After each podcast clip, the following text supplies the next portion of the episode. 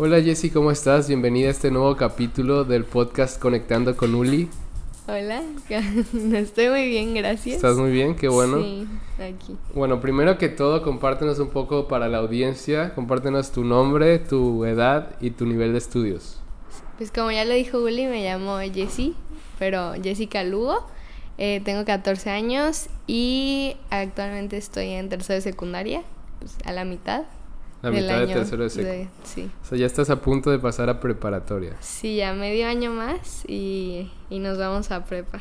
Ok, es una decisión difícil, ¿no? El hecho de dónde estudiar preparatoria. Sí, eh, eh, pues hay opciones y tengo que considerarlo bien, pero ahí vamos en el proceso, viendo qué conviene más. Muy bien, muy bien. Oye, y cuéntame un poco más. Pues, ¿cómo has estado en estas semanas, en estos días? ¿Cómo te ha tratado el día de hoy? ¿Qué has hecho? ¿Hoy qué hiciste, por ejemplo? Hoy pues me levanté, desayunamos chilaquiles, estuvo muy rico aquí en familia. Me bañé, fuimos a misa y después nos fuimos a comer allá para arriba, para Suchitlán, en un restaurante que nos gusta mucho, el Tejabán se llama, se lo recomiendo. Y, y sí, estuvo muy a gusto el día, allá en lo fresco. Para los que no saben, pues Jessica y yo somos hermanos. Sí, sí no, no sé nos si se nota el parecido. Sí. Pero la verdad, este es un episodio de primeras veces. Es la, la primera vez que invito a alguien de mi familia, la primera vez que invito a una mujer, la primera vez que invito a alguien relativamente chico porque todavía pues no está estudiando la carrera, ¿no? sí. Entonces, ¿cómo, cómo te sientes por eso? Muy bien, pues, eh, ¿cómo se dice? Como agradecida, pues. Por, ¿Orgullosa? Sí, es que no es, no es esa la palabra, pero sí, agradecida con Uli por tomarlo en cuenta para las primeras veces y que yo, pues aquí estamos, pues vamos a ver qué tal nos va. No, hombre, no hay nada que agradecer, Jessy. Ya sabes que aquí siempre vamos a poder platicar y qué mejor hacerlo de una mejor, de una forma diferente, ¿no? Porque Sí. normalmente no tenemos esta clase de conversaciones. Sí, bueno, sí. al, al menos con un micrófono, ¿no? Ya es diferente. Sí, ya con la cámara y todo, pues. Con la cámara, con el micrófono, ya Sí, se vuelve, cambia. se vuelve un poco más serio esto, ¿no? Sí, me siento muy profesional. ¿Te sientes profesional? una conversación así, la verdad. Bueno, pues esperemos que salga lo mejor y vamos a empezar un poco con eso que me platicaste que hiciste. Normalmente así son tus domingos eh, o cómo, cómo son tus domingos. Sí, yo creo que sí. Mis domingos son muy tranquilos normalmente. O sea, despierto y vamos a misa, es como lo normal. Y ya de ahí puede surgir. Normalmente son planes en familia. Podemos familia. juntarnos, sí, como con. Pues tú ya sabes, con mis tíos o con mis primos. O sea, como estar todos juntos. O a veces, pues nada más como nosotros cuatro. ah, pues a ir a pasear, a ver qué. Sí, claro, yo te estoy preguntando como si no supiera lo que Ah, hiciéramos. sí. O sea, que hay que dar esa dosis de incog- incognición, de que no sé. Incógnita, In- ¿cuál incognición? Incognición, incógnito, no sé, estoy inventando palabras ahorita. Pero bueno, entonces la familia es algo que es muy importante para ti, supongo. Sí, así es. Soy importante yo para ti. sí. Pero Sí, ¿por qué no. consideras, o sea, en- entre la familia y amigos, bueno, primero la familia, ¿por qué consideras que es tan importante para ti? Pues, o sea, la familia es con la gente que siempre estás, ¿no? Siempre has estado con ellos, has crecido con ellos, has, pues, agarrado como que todo tú se ha formado, pues, la mayor parte de tu infancia, sobre todo, con cachitos de, de tu familia, Ok. de la familia más cercana. Para mí es muy importante estar cerca de ellos y al menos convivir, pues, el tiempo que pueda. Y te sientes bien estando con ellos, ¿no? Sí, así es. sí. Me siento muy cómoda con mi familia, además. Pues de las dos partes de mi familia, tengo, o sea, hay gente que quiero mucho. Pues todos, a todos los quiero mucho, pero, pero con la que me ¿Algunos llevo los muy quieres bien. más o no? Eso no, no dice. De eso No, se quiero a todos por igual. Pero hay gente con la que convivo más y pues me encanta hablar con ellos, estar con ellos. Claro. Y la convivencia es algo, en familia es algo muy especial. Claro, además que es un nivel de confianza mayor el que le tienes a, a un amigo, ¿no? Un, un Sí. familiar siempre va a ser tu familia y va a tener como que una conexión contigo. Si siempre quieras o no, pues es la sangre al final, es, o sea, como un vínculo más cercano. Y, y pues estoy agradecida también de que mis, tan- mis papás, como siempre nos han tenido cerca a la familia, o sea, no solo a los cuatro, que siempre estamos, está- hemos estado juntos, pero también a, a mis tíos y a mis primos. Entonces, Claro. Claro, es algo que al final se te va quedando como... Es dependiendo de, de la educación que te den, ¿no? sí. ¿Y cuál ha sido una de tus experiencias familiares que has tenido que más te ha gustado o, supongo que son varios momentos, pero Sí. ¿te acuerdas de alguno que te haya marcado en familia? Pues re- más recientemente recuerdo el viaje que hicimos a allá a los Vallarta, a- que hicimos a Vallarta.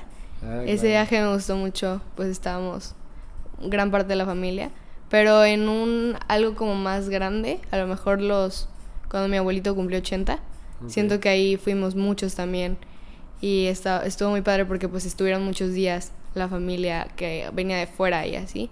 Entonces, todas esas veces que están como todos y estamos como muchas más personas.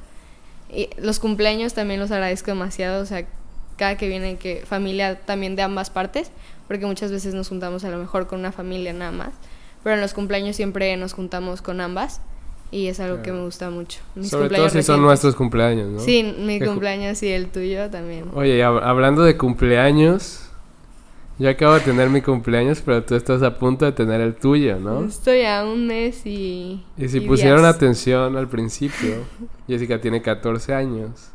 Entonces el 3 de enero del siguiente año va a cumplir 15. 15 años. Mis grandes 15 años. Entonces, ¿vas a tener fiesta de 15 años? Sí, voy a tener una fiesta de 15 años. Ok. Estoy muy emocionada, sinceramente. No, no sé qué esperar. O sea, sí he ido a 15, pero es diferente cuando es de Tuyo. propio. Entonces, no sé qué esperar, pero estoy muy- emocionada porque sé que viene familia, vienen amigos. eh, O sea, es una fiesta muy grande y es para mí.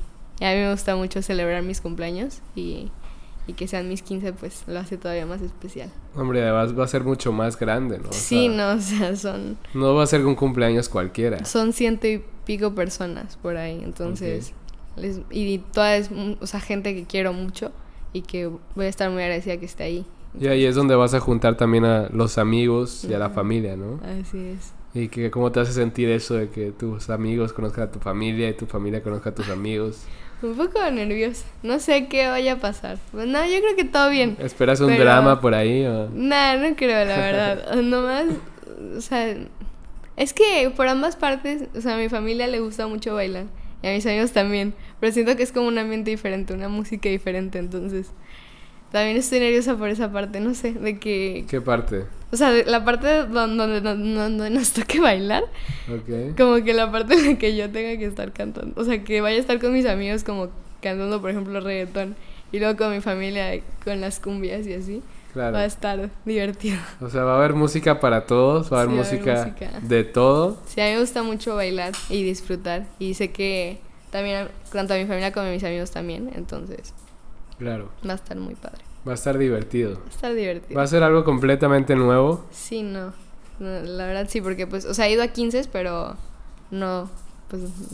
Pero al final de lo cuentas te gusta, o sea, es, Sí. es una sensación de incertidumbre.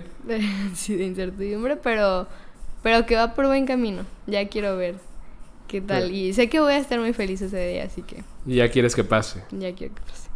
Y cómo- pero cómo, cuéntame más, cómo, cómo han sido los preparativos, qué tanto llevas, qué tan avanzada estás. Pues según yo vamos bien, hubo un punto en el que me estresé un poco porque mi mamá no estaba, estaba Ok. con Uli.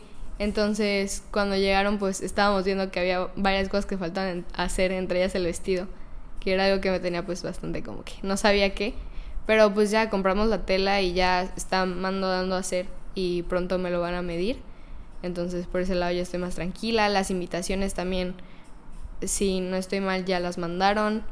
Ah, la comida y todo eso, contratamos a alguien que va- se va a encargar de eso. Entonces, la comida y arreglos, pues no es algo que tenemos que preocuparnos tanto. Pero, sí tenemos que estar al pendiente, pero pues aparte. Ya casi va a ser la degustación. La degustación va a ser el, el martes. Hoy es domingo. Pero sí, ya. Se ve muy cercano, la verdad. Sí, pues ya falta un mes, Un mes y, y, días. un poquito más. Sí, unos días, como 10 días. Y yo la verdad yo estoy muy emocionado también por, por lo que se va a hacer, lo que va a pasar. Y pues, qué más, pues Uli se va a robar una mesa para sus amigos. Entonces, claro, yo voy a tener mi mesa de amigos para estar más a gusto. no, pues Relajo. a ver a quién invito. Pero, a ver, pasando de este tema de familia, de la fiesta, vámonos un poco más a lo que sé que te gusta. Lo que te gusta más escuchar. ¿A quién te gusta más escuchar? ¿A quién me vas a escuchar? ¿Qué, ¿de qué Cuéntanos. ven cara? Cuéntanos un No poco sé. más sobre la música que escuchas. Bueno, en especial tu artista favorito. Pues quiero empezar como con otros, mencionando otros que A también ver, me gustan. Me gusta mucho Morat. En música en español, Morat es algo que disfruto mucho y que tengo en común con Uli. Ya estamos platicando de ir a un concierto de Morat, así que Morat, si nos ven y nos quieren invitar, Claro, estamos claro. dispuestos. También... Se aceptan invitaciones a conciertos de Morat, espe- especialmente por parte de Morat. También me gusta mucho Bad Bunny en reggaetón en español. Y pues ya en inglés, Olivia Rodrigo. Y Olivia Rodrigo ya no ha sacado tanto, pero en su tiempo cuando salió el álbum me vicié mucho con ella. Escuché el álbum 20 mil veces y lo sigo escuchando, pero ahorita mi obsesión, y que ya lo ha sido por más de un año porque aparte tiene una discografía enorme, o sea, nunca se acaba y puedo seguir escuche y escuche cosas, es Taylor Swift. Taylor Swift. Soy una Ok. Swiftie. No, no sé si me gusta decir así porque siento que hay mucha gente que sabe más que yo de Taylor Swift. Pero a la vez he oído de que Swifties que han dicho, no, es que si tú te consideras una Swiftie está bien. Entonces yo me quiero considerar una Swiftie. Aunque siento que me falta mucho por, Por conocer. por conocer, igual me gusta. Ok. A ver, cuéntanos un poco más entonces, desde cuando, ya dijiste que más de un año, pero ¿qué fue lo que causó? O sea, desde, desde ¿por qué te convertiste en una Swiftie? Pues desde que me gustó Olivia Rodrigo, eso fue como en marzo de 2021 cuando ella sacó su álbum. No, no me acuerdo si fue entre marzo y mayo, sinceramente no me acuerdo la fecha. Ya decían que Olivia les daba una vibe muy parecida a Taylor. Y yo pues a Taylor obviamente ya la había escuchado, es la industria musical, yo ya sabía de su existencia y conocía varias canciones, pero no estaba tan metida. Entonces, pues después de que pasó eso, yo dije, pues Taylor, ¿no? Y ya la tenía como más en mi radar. Pero, por si no saben, Taylor está regrabando sus discos. Ok. Y ella... Ahorita nos explicas por qué. Ah, sí, ahorita les explico. No, no sé si lo voy a explicar bien, pero según yo, a lo que tengo entendido, sí es por eso. Pero el caso es que regrabó uno de sus discos que se llama Red y lo sacó en noviembre. Creo que el 12 de noviembre, si no estoy mal. Entonces ese día hubo muchísimo hype. Y yo, como ya tenía Taylor Swift en mi radar, dijeron, te va a gustar porque te gustó Olivia. Pues yo dije, bueno, hay que darle una chance. Entonces empecé a escuchar Red Taylor's version. Y me gustó mucho Red. Me La versión de gustó- Taylor. Ajá, Red ¿De Taylor rojo? version. Sí. se llaman así, los discos regrabados de Taylor se llaman Taylor's version, por si no saben, pero ajá. Para dar Y- contexto. Para dar contexto. Entonces ya desde ahí, desde que escuché esas dos canciones, que fueron con las que más me gustaron de Red, después empecé a ver videos de Taylor como para meterme más en el fandom. Y luego empecé a escuchar canciones con las que me sentía identificada, con las que me gustaba mucho el ritmo, me gustaba mucho la letra. Y, y desde ahí Desde me gusta ahí. Taylor Swift. Entonces pasaste como que de Olivia Rodrigo A a Taylor. después Taylor porque daban como que la misma vibra. Sí, dicen que es- Olivia también le encanta a Taylor. Dice que o sea, De hecho, la considera como una mamá. ¿no? Sí, hace poco se vieron fue wow, un boom. Pero, o sea, ya se ubicaban, yo creo, Ajá. obviamente. Pero, Pero en persona me sí, refiero. creo que sí. Y pues sí, la verdad fue algo muy grande. pero sí, Taylor es como la mamá de Olivia, le quieren decir entonces. Ok. Pues sí hay. Y pues Taylor tiene una discografía enorme, la verdad. Si se ponen a buscar, seguro encuentran alguna canción de ella que, Que les guste. que les guste o que se identifiquen con la canción. O sea, hay demasiado para buscar y. sí. Sí, por ejemplo, a mí me gusta mucho. Dos canciones. Swift, dos canciones específicas. Una de ellas es Blank Space. Blank Space. Y la segunda de ellas es Shake It Up. Creo Shake que mi It Up. favorito es Shake It Off. Perdón, Shake It Up, no, Shake It Up. Que básicamente significa sacúdetelo, ¿no? Sacude lo que tiene arena. Este, sacúdetelo. Y, y pues sí, a, a- ver, cuéntame un poco más de, de la historia de Taylor, de cómo, cómo llegó a ser lo que es. A ver, pues desde muy chiquita está metida en la industria. Creo que tenía mi edad un poco más, yo creo que como 16, 17. Y empezó a grabar pues varios disco- discos. Su primero es el Taylor Swift, creo que así se llama, es debut. Pero no estoy segura si se llama así, pero es el debut pues. Eh, y como que empieza con un aire un poco más country. Y la gente la empieza a reconocer por eso, porque en ese entonces pues el country estaba como que de moda y había una niña haciéndolo y sonaba bien. La verdad de ese álbum no, no tengo muchas canciones, solo tengo la de Our Song y es, bastante reciente que la escuché. Y pues me gustó también esa era, pero después de eso va teniendo como diferentes eras, ¿no? Taylor va evolucionando, va creciendo y pues va sacando diferentes álbumes y diferentes pues canciones. Ok. Hasta llegar a lo que soy. Ok. O sea, Pero- pues sí, poco a poco. Empezó Sí. de- desde muy chiquita. Ajá, empezó con country y luego fue evolucionando con un poco más... Es que no sé cómo decir el término, pero... Pues es que es un poco pop. Ajá, o sea, después fue a pop, pero me falta algo ahí en medio. Algo en medio. Sí, que fue como Speak Now. O sea, Speak Now ya el, el álbum venía siendo como un poco pop, pero tenía como algo antes. Entonces, no me acuerdo bien, pero sí, ahí lo debo de tener. Pero entonces, ¿qué fue lo que hizo que estallara su carrera? ¿Sabes? No. No. O sea, De, repente la gente la empezó a la conocer. empezó a conocer. Yo creo que Red fue como lo que la hizo conocer mucho. Speak Now también ya se venía de que mencionando bastante, pero Red fue algo muy grande en su carrera y fue como que algo que llamó mucho la atención de la gente. Y, y sí. Ok.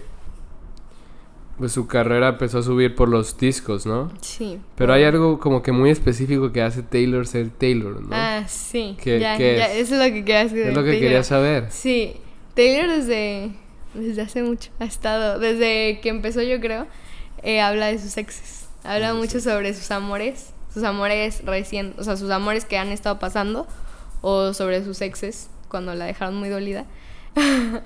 y en, en cada álbum también tiene un poco de, de cada uno de ellos, ¿no? De, pues sí, en, en cada álbum puedes ver como, como la faceta de Taylor y con quién estaba Taylor. Y ya pues ha habido muchas como personas que ven de que ah, esta canción pues es de tal persona, es como muy obvio y Taylor siempre deja muchas pistas y Taylor es una mastermind como su canción y es como muy buena enlazando cosas, o sea, como que te va dando pistas y después te das cuenta de que ah, esto es de esto que pasó y así. Algo muy interesante. como que conecta los... Los, Los álbumes, conceptos ajá, con- los conceptos, las canciones de sus álbumes con lo que está pasando.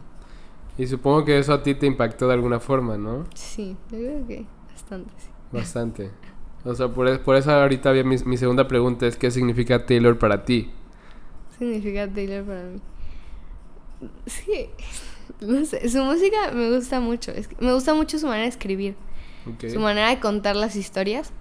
Eh, por ejemplo, en uno de los álbumes que se llama Folklore, ella se inventa una historia que aún hasta el, o sea, hasta este tiempo no sé si es inventada o si es algo que a lo mejor pasó, pero en lo que hace una historia y en el álbum puedes ir viendo partes de la historia.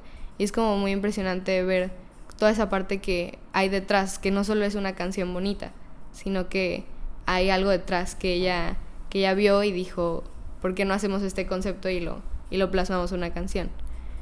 Y eso, y eso me encanta de Taylor. Además que sus canciones son muy fáciles de, como ya les dije, o sea, tiene una discografía enorme, entonces hay muchas canciones con las que te puedes identificar, con las que puedes decir en algún momento esta fui yo o este fui yo. Entonces te ha tocado identificarte.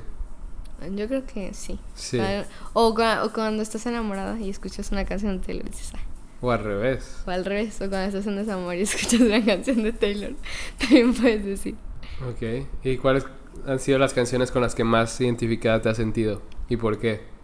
Pues desde un inicio, después de, como ya les dije, escuchar Red, ah, yo dije, "Mm, Red me gusta mucho, pero no es tan yo. O sea, la canción de Red, en Red, no es, o sea, dije, por ahí va, pero no. Entonces me fui a buscar más canciones y encontré Fearless, el álbum, y encontré Mr. Perfectly Fine. Ok. Es una gran canción. A mucha gente no le gusta. He visto varias Swifties que la tienen como en su top, en la lista. Eh, no, en su, en su low, en su lista de como de mejores canciones. Pero. Ajá, que he visto que como igual a lo mejor no es la más gustada, pero a mí me gustó mucho más por ese. La canción. Ajá, la canción por ese aspecto. Como la que yo me sentí Perfectly identificada. Sí, Mr. Perfectly Fine. ¿Te sentiste identificada? Ok. Sí. ¿Y por qué te sentiste identificada? Cuéntanos. Pues, pues algo así pasó, no sé. Eh, Mr. Perfectly Fine es como de después de que pasara algo, como que Algo que... como un amor. Un amor. O sea, después de que pasara algo que a lo mejor tú pensabas que era algo, después decía como que como que se terminó y él estaba como perfectly fine. O sea, él estaba súper bien y tú ahí como que llorando. Debería escuchar esa canción también. Sí, deberías de escuchar esa canción. Ok. Pero dice Mr. Perfectly, entonces Mr. Sería Mrs. Eh, Ajá, sería Mrs. Ok. Pero ent- entonces... Entonces Ay, tú no. te sentiste identificada con esa canción Sí. por algo que estabas pasando. Sí, pues ya había pasado. Pero yo dije, ay, o sea, si esa canción la hubiera escuchado en ese momento hubiera estado... Si de por sí cuando la escuché después estaba muy viciada con la canción, pues después... O sea, después de que la escuché ya cuando ya no estaba tan mal, pues ya... Igual. Igual te. Igual me, ajá, igual dije, wow. O sea, sí sentiste. soy. Ok. Entonces, a ver, te pegó por, por tu primer novio, supongo. No fue mi novio, chicos. Ah, no fue tu novio. Ah, No. es tu- tal vez tu primer amor, entonces. No sé, es que no sé si... No, no me gustaría decirlo mi primer amor. No, tampoco. No, solo Entonces, fue nada como... más fue alguien. Ajá, pero un pues casi, sí dolió. Un casi algo. Ajá. Ok. Ay, no, qué pena. Qué pena porque nadie sabe quién es. No, sí saben que... O sea, mis amigos saben quién es. Ok. Sí les digo que... Pero nuestros oyentes nadie sabe. Tú no te preocupes porque aquí venimos a aprender. Ah, sí soy. Entonces, ¿tú qué aprendiste de, de esa experiencia? Cuéntanos. No... O sea, no conozcan a gente en línea, pues. No, o sea, sí, pero no. Pero supongo que te refieres a la parte de que la gente muestra diferentes facetas, ¿no? Ajá. Hay dos personas a veces, de que es una persona que te está mandando los mensajes y otra persona que la que conoces, ¿o a qué te refieres? Sí, es que no necesariamente, no sé, fue como muy difícil porque no nos veíamos. Entonces en realidad no sabía qué estaba pasando. Ok. Y como era más bien como en esa parte, yo creo. De no saber qué. Como que, o la- ajá, a lo mejor él sí me estaba mandando de que mensajes y así, pero no. Como no lo veía, en realidad no sabía si era eso lo que sentía. Ok. Entonces tal vez hu- hubo una mala interpretación, ¿a eso te refieres? Ajá. Pues sí, a lo mejor hubo una mala interpretación de mi parte. De tu parte. Sí. No, pues a veces las personas muestran cosas que nosotros vemos y, y a veces una persona también expresa algo de una manera diferente a la que buscaba expresarlo por mensaje porque es muy común que en un mensaje se malinterpreten las cosas, ¿no? Porque al final de cuentas nada más es un texto, no le das un tono de voz, como la comunicación no está completa. Sí. Sí, exacto. Entonces, Pero tú tuviste la oportunidad de hablar cara a cara con esa persona, ¿no? Esa es la cosa, que no, después de no hablar, o sea, de hablar mucho por mensajes y luego dejamos de hablar y luego volvíamos a hablar, pero como que nunca quedó bien, o sea, nunca dijimos como que solo hay que estar bien y ya, o sea, porque nos vamos a ver en algún punto. Claro. Sí nos vimos en ese punto y nunca hablamos, o sea, nunca crucé una palabra con él, yo creo. Cuando nos volvimos a ver, nunca fue como que fui con él y le dije que hola. o sea, a lo mejor Ni- sí lo ninguno, saludé. Ninguno se acercó.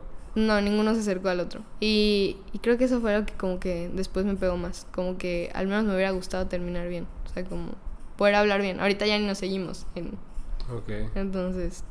Pues la vida es larga, digo, todavía son sí, compañeros. Sí, no. No, ya no somos compañeros. Ah, no, ya no. Ella no está aquí. Ok, Ajá.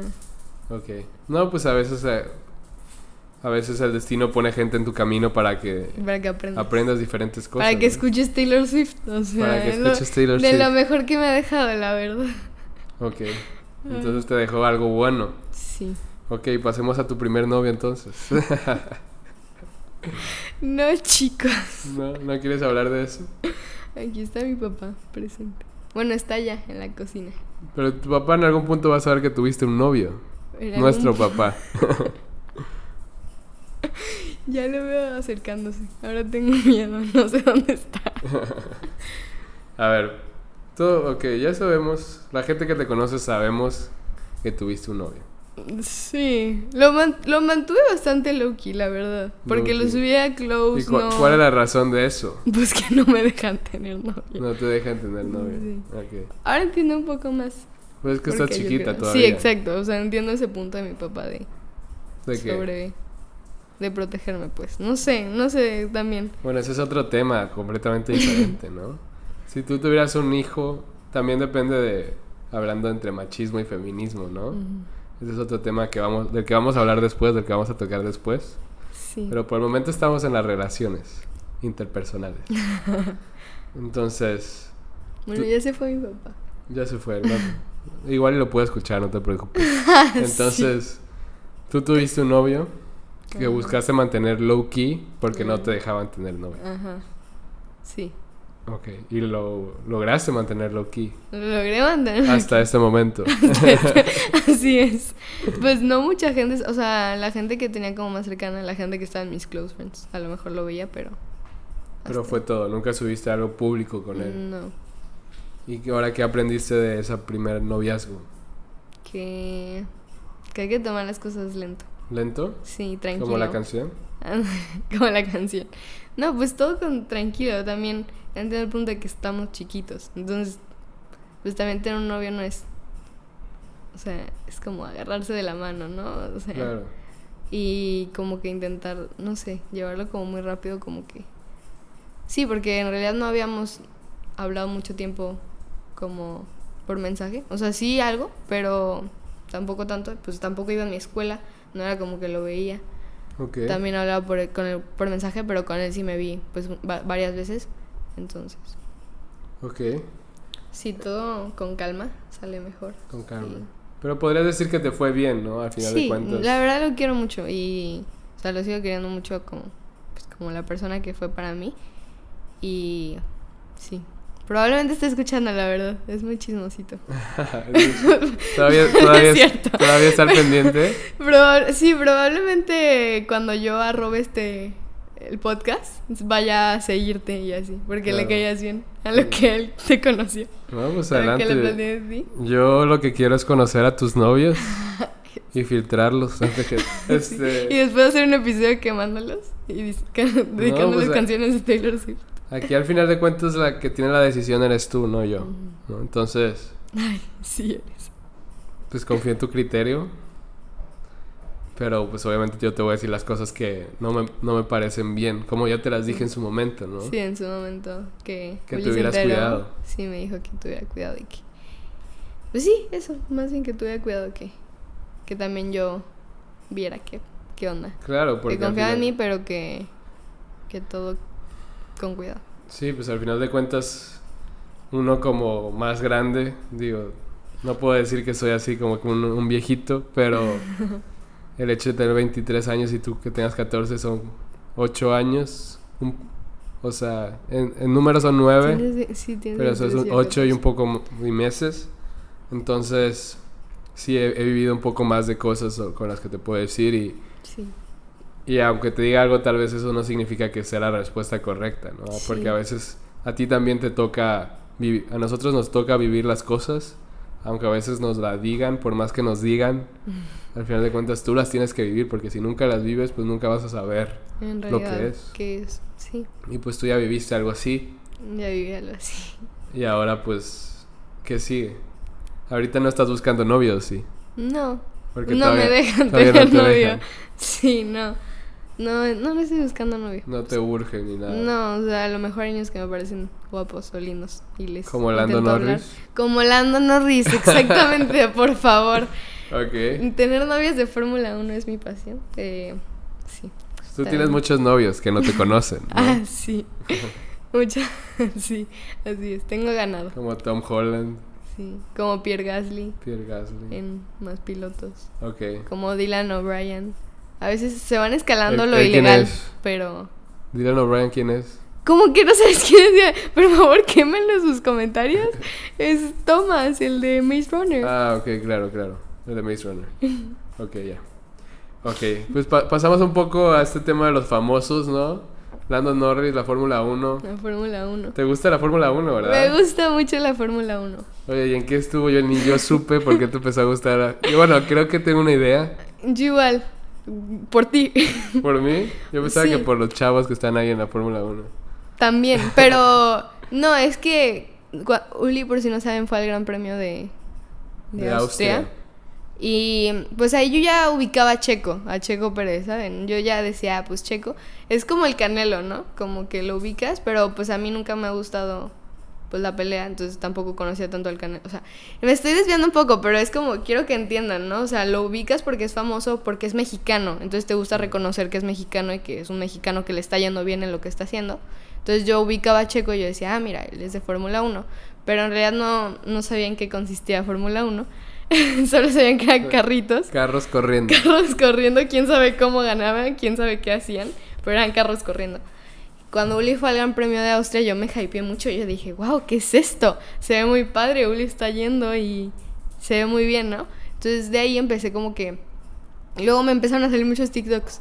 TikTok es una gran herramienta porque como que hablas de un tema y te empieza a mostrar... Te escucha, TikTok Sí. te escucha. Te empieza a mostrar cosas de ese tema. Entonces a mí me empezó a mostrar a lo mejor videos de Checo o otro popular es Leclerc. Me, me empezaron a aparecer muchos videos de Charles. Entonces yo dije, wow. Carlos, en español. No, de Charles, porque Carlos es otro, Carlos Sainz. Entonces, empezaron a aparecer muchos videos de Leclerc, de los Ferrari también, de Carlos. Y yo dije, wow, o sea, aparte estaban guapos y yo dije, wow, o sea, ¿qué, qué es esto? ¿Por qué me está apareciendo tanto? Entonces lo tomé como una señal y junto con otra amiga, que vale, si está haciendo esto, hola. Vale y yo nos empezamos a meter en Fórmula 1 como un poco juntas, ¿no? Ninguna de las dos sabía qué era, pero teníamos la idea. Creo que Vale sabía un poco más que yo, como que estaba un poco más informada de qué onda. Pero yo dije, a ver, entonces empecé a ver más videos y luego videos de como entrevistas de los pues de los pilotos. No sé, creo que mi primer premio, o sea, gran premio, el primer Grand Prix que vi fue después de Austria, Ok. pero no me acuerdo cuál fue. Tal vez fue Budapest o no. Budapest, Tal vez. No estoy seguro. Spa. No, eso fue después, ¿no? Francia. después. O Fran- sí, fue Francia. creo que fue Francia estuvo justo ahí, yo creo. Entonces creo que Francia sí lo vi. Igual. Es, ah, pero antes de eso vi Drive to Survive. Se me está olvidando una gran parte. Pero no me acuerdo. Drive to Survive es una, Es la serie. es una serie de. Netflix que es como manejar para sobrevivir, ¿no? Claro, ya. No, de hecho no empecé por eso. Ahora, o sea, lo empecé porque tú estabas viendo Drive to Survive. Cuando Uli iba a graduar, él estaba viéndolo, fuimos. Y yo dije, ah, pues se ve chido, esto es a lo que va a ¿no? Va a ver a los carros corriendo. Pero yo dije, pues la serie se ve padre, ¿no? Entonces ya después de que Uli fue a Austria, yo me estaba hypeando y desde ahí empecé a ver Drive to Survive. Y luego también, pues en, en todo ese interés estaba viendo Drive to Survive, entonces ya me tocó el Gran Premio de Francia y pues ya lo vi y ya tenía como un poco más de noción de qué estaba ¿Qué era- pasando. ¿Qué, era, qué es Fórmula 1? Ajá, o sea, ya estaba entendiendo más los viernes de práctica, el sábado que hay una práctica y hay quali, el domingo que es la carrera, o sea, ya, ya estaba entendiendo el formato y ya estaba entendiendo cómo funcionaban los equipos, los carros, Ya. todo eso, o sea, como que ya estaba entendiendo más y después de Francia ya no hubo eh, un alto para mí, ya seguí viendo, acabé Drive to Survive, justo se vino el... Otro gran premio. O- Ajá, o se- fue, fue el descanso, Fue, ¿no? fue el descanso de verano. No sé si fue just, no sé si fue, fue después de Francia. Pero, o sea, apenas me estaba metiendo y justo hubo un descanso de verano, que no me cayó nada bien, pero pues ya. Eh, después volvió Fórmula 1 y ahora yo estaba, ya sabía todo, ya sabía todo de todos y ya quería ver el siguiente Gran Premio. Y desde ahí, desde ahí he estado y pues ahora que ya se acabó la, La temporada. la temporada, ya quiero que inicie la próxima. O que saquen Drive to Survive la, la siguiente va a temporada. empezar la otra y van a sacar Drive to Survive Sí, apenas. va- vamos a tener como al mismo tiempo. Va a ser hasta marzo, ¿no? Sí, yo creo que sí. Han dicho que febrero o marzo. Febrero, marzo. Van a ser unos largos meses. Claro. De mientras tenemos al Mundial De verdad tenemos el mundial. y la NFL, claro, Sí. para los que les gusta. Tenemos a Kevin Álvarez. Kevin tenemos Álvarez. a un saludo porque eres de Colima. y luego tenemos a Gaby, tenemos a Diego Laines. Tenemos a muchas Diego personas. Lainez no está en el Mundial. A Diego Laines no está en el mundial, pero A ver, hay que hablamos- Kevin, ¿le quieres mandar un saludo a Kevin le Álvarez? quiero mandar un saludo a Kevin Álvarez. Es- Esperemos que esté escuchando esto y que algún día te pueda ver y nos podamos tomar una foto. Kevin Álvarez es un lateral derecho de, de la En selección México. mexicana. Sí. Juega en el Pachuca actualmente. Juega en los Pachucas, así es. Pero él es de Colima, como nosotros. Pero él es de. Y tiene, y tiene mi edad, es de mi edad. Sí, es de la edad de Uli. Está bastante ilegalísimo. En- sí, es que ahorita tú no puedes. No, no puedo. Eso sí Pero no te muchos dejo. saludos. Claro, sí. saludos también a, a todos los demás famosos que nos están viendo en este momento. Vamos a ser muy famosos. Ok, pero entonces la Fórmula 1 pues te acabó gustando demasiado y ya la sigues. Sí. Y platícanos un poco más de, por, o sea, ¿por qué te, te la estás viendo también con Vale? Pero ¿por qué te gustó en sí? O sea, aparte de porque yo la veo. No sé, me pareció un buena.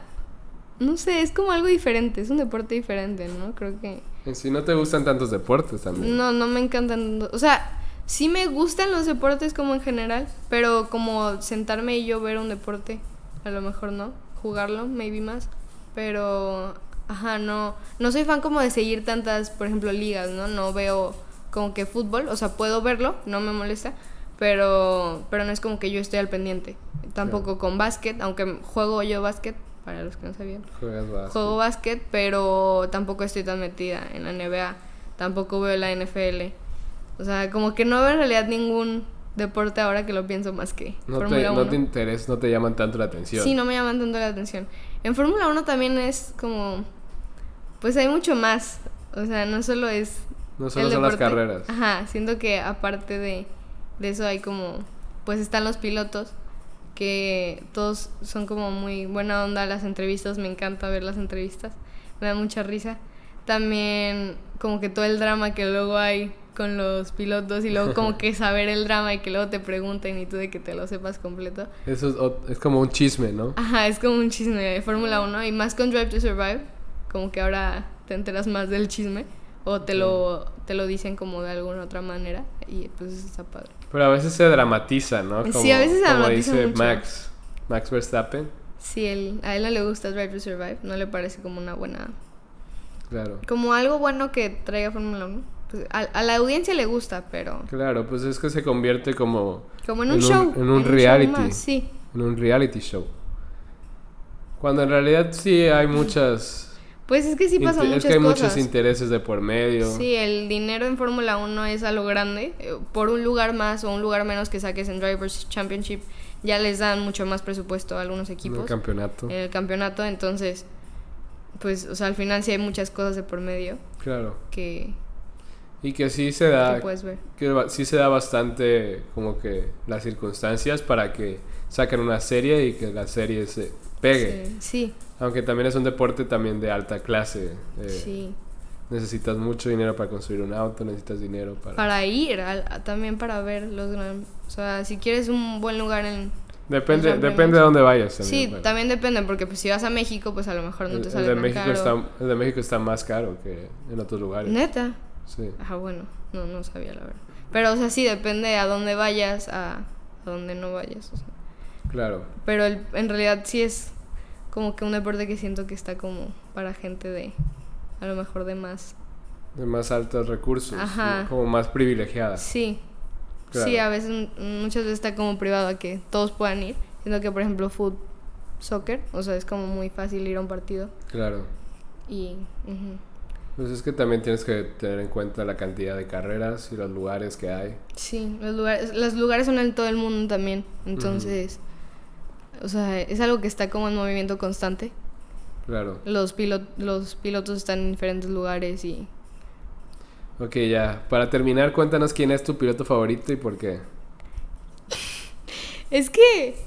Es que no, nunca he dicho mi piloto favorito porque no tengo un piloto. ¿No tienes piloto favorito? No, es que no me gusta decir porque luego dicen de que "Ay, es nomás porque está guapo. Pero Parte sí. parte sí, pero por ejemplo, puedo decir que Pierre me gusta mucho, pero no es mi piloto favorito porque a lo que he visto su rendimiento tampoco es el mejor. Claro. Pero puedo decir que Lando, Lando es un gran piloto. La verdad yo lo he hablado con muchas, o sea, con varias personas que gusta Fórmula 1 y en realidad de los de los mejores equipos, pues los mejores equipos tienen a los mejores pilotos como arriba, pero Lando es de los que más destaca porque pues sacó el número 7, o sea, abajo de los top 3 equipos y sacó número 7, o sea, normalmente tiene un buen desempeño y me gusta mucho como verlo a lo que está llegando cuando es de los pilotos más jóvenes. Pues en esta temporada fue la- de los pilotos más jóvenes, ahorita ya vienen más rookies, pero... Él también es de mi edad. Ajá, él también es de toda edad, exacto, y ya está en Fórmula 1 y está haciendo de los mejores. Pero también me gusta mucho apoyar a Checo, por ejemplo, pues porque es mexicano, tiene una gran defensa siempre. El ministro de Defensa. El ministro de es la Defensa. playera que traigo ahorita. Sí, o sea, Checo, Checo is a legend. Y, y es el Checo mexicano, el mexicano que más ha conseguido en Fórmula 1. Claro. Y pues eso es muy honorable y está chido que puedas decir que lo, lo estás viendo correr actualmente. También me gusta mucho Max, pero luego Max me estresa. Ok. porque gana Max ha tenido sus momentos. Max ha tenido sus momentos, sí.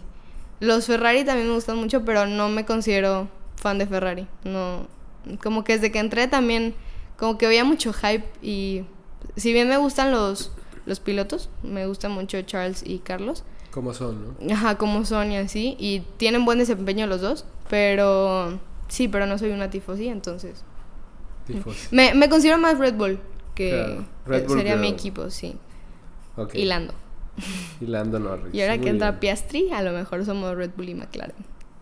Piastri va a entrar con McLaren. Con ¿no? McLaren, sí. Se va a poner buena la siguiente temporada, a ver. La siguiente temporada. Y creo que es lo más padre es ver como el inicio, ¿no? Y ver cómo se van moviendo las cosas. Sí, porque. Porque al final, este final no estuvo, No, este final ya estaba cantadísimo desde, desde hace mucho. no estuvo emo- tan emocionante. No. Lo más emocionante fue como el segundo lugar, pero pues al final era segundo lugar, entonces. No contaba nada. Sí, no. Ok, estás hablando de un tema famoso de- del deporte, pasamos a otro tema famoso que también es de entretenimiento, Entretenimiento. que son las películas. Las películas. Pero no solo cualquier película. Hay una serie que yo sé que te gusta mucho, Sí. que se llama Harry Potter. Harry Potter. Harry Como Potter. ven, soy muy básica, me gustan cosas muy.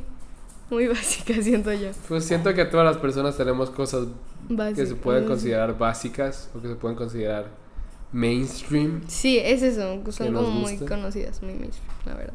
Como Pero- otra cosa puede ser Disney también, ¿te gusta Disney? no? Me gusta Marvel. Marvel. Ajá. Pero, ¿qué cons- considerarías más fan? ¿Te considerarías más fan de Harry Potter o de Marvel? Esa es una pregunta. Es que Marvel sigue sacando cosas actualmente. Entonces Claro. puedo como seguir siendo fan. Pues Harry Potter De- técnicamente también. ¿Cómo Animales fantásticos. O sea, sí, pero es diferente. No soy Harry tan fan de Animales Fantásticos, la verdad. O sea, sí me gusta y al final es como padre ver, Es- seguir es- ver el, el mundo, mundo, mágico. mundo sí, mágico. es el mundo mágico, pero sí Harry Potter pues tiene como que otro lugar en mi corazón. Claro. Pero se me hace muy difícil como que seguir siendo fan porque ya no hay cosas nuevas. O sea, ¿sabes? Tendría que seguir viendo las siete películas, seguir viendo, bueno, las ocho películas, seguir leyendo los mismos libros. Es como, Se vuelve aburrido. ajá, un poco sí. Y Marvel hay cosas nuevas. Ajá, de Marvel sigue habiendo mucho mundo, la verdad. Que a veces lo sobreexplotan un poco, pero Claro. Demasiado mundo, diría yo. sí, ya están, pues es que ya se están yendo mucho a cómics, ya están ampliando ahora sí que todo. Claro. Pero entonces, hablemos un poco de Harry Potter. Sí. ¿Desde cuándo te gusta Harry Potter? Harry Potter me gusta yo creo que desde que empezó pandemia.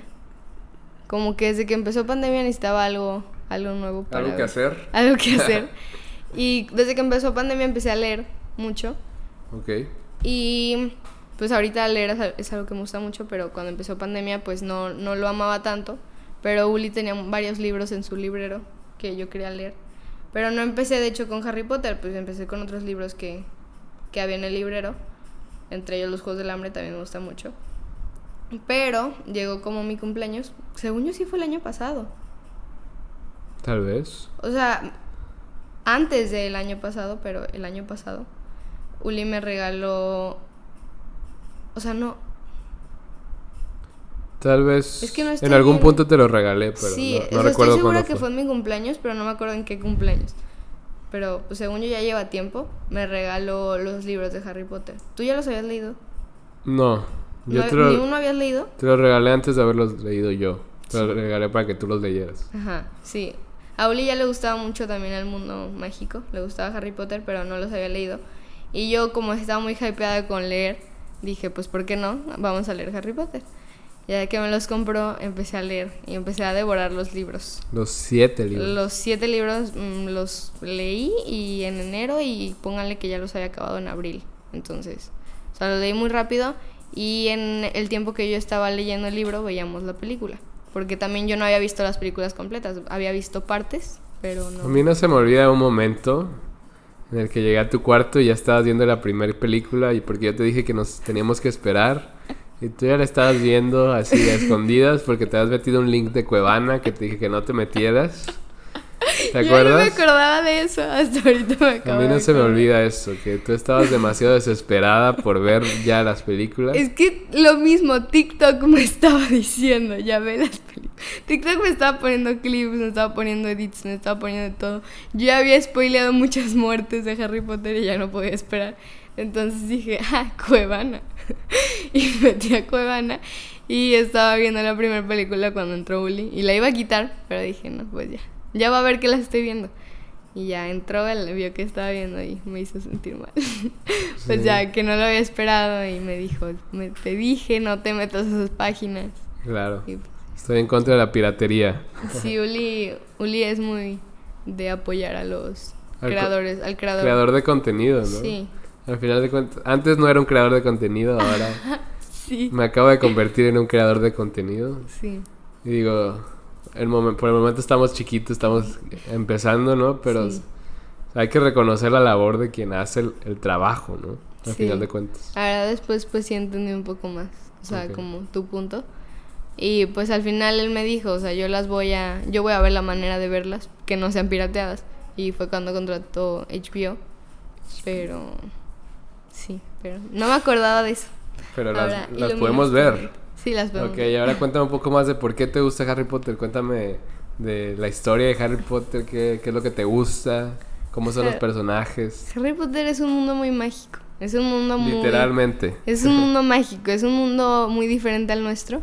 Es algo totalmente fantástico. O sea, no hay como antecedentes de que nosotros hayamos hecho algo con magia. Y los personajes también me... O sea, me gusta mucho la manera en que como crecieron ellos y en la forma en la que ellos iban creciendo. También los retos se hacían más grandes. Es algo que también he escuchado mucho que a la gente le gusta y a mí también. Como cada... O sea, eran más pequeños y pues se enf- enfrentaban a cosas más pequeñas. Y en el último libro ya ves a Harry peleando con el... Con o el más malo de todos los malos. Sí, y también de los mejores hechiceros. Entonces, o sea, sí fue algo como que un crecimiento. Y pues mientras yo también estaba leyendo los libros, también me emocionaba pues por cada cosa que pasaba, aunque algunas ya las tenía spoileadas, de todas formas. Era como bonito leerlo y luego verlo en la pantalla. También eso me gustó mucho, como que también me marcó mucho por eso, porque lo podía leer y luego lo podía ver Claro. y, y también los personajes, o sea, me encantan, me encanta el trío de oro. am, ¿Qué es el trío de oro? el trío de oro es Hermione, Hermione, Ron Ron, y Harry. Harry. sí. Los tres principales. Los ¿no? tres principales, o sea, me gusta mucho su dinámica, como siempre, pues apoyaron a Harry. Me gusta mucho Harry. sí. ¿Te todo gusta mucho en sí todo, todo lo que está pasando? Sí, todo el mundo también como todos como los retos, o sea, hay muchas partes como el cáliz de fuego. Me gusta mucho los retos que hay, como se ve mucho el mundo mágico o las cosas que pueden hacer con el mundo mágico. Y Claro. eso está muy padre. Sí, es que la verdad J.K. Rowling creó un mundo inmenso, ¿no? Es Sí. increíble de cómo puedes tú en tu cabeza imaginar tantas cosas. Que es un poco también relacionado con Marvel, ¿no? O sea, todos los cómics que salieron, todo ese mundo. Sí, en realidad salió de la mente de alguien y, y así es como lo estamos viendo ahora. O sea, a lo mejor lo ves muy fácil, pero imagínate todo el trabajo que tuvo que pasar.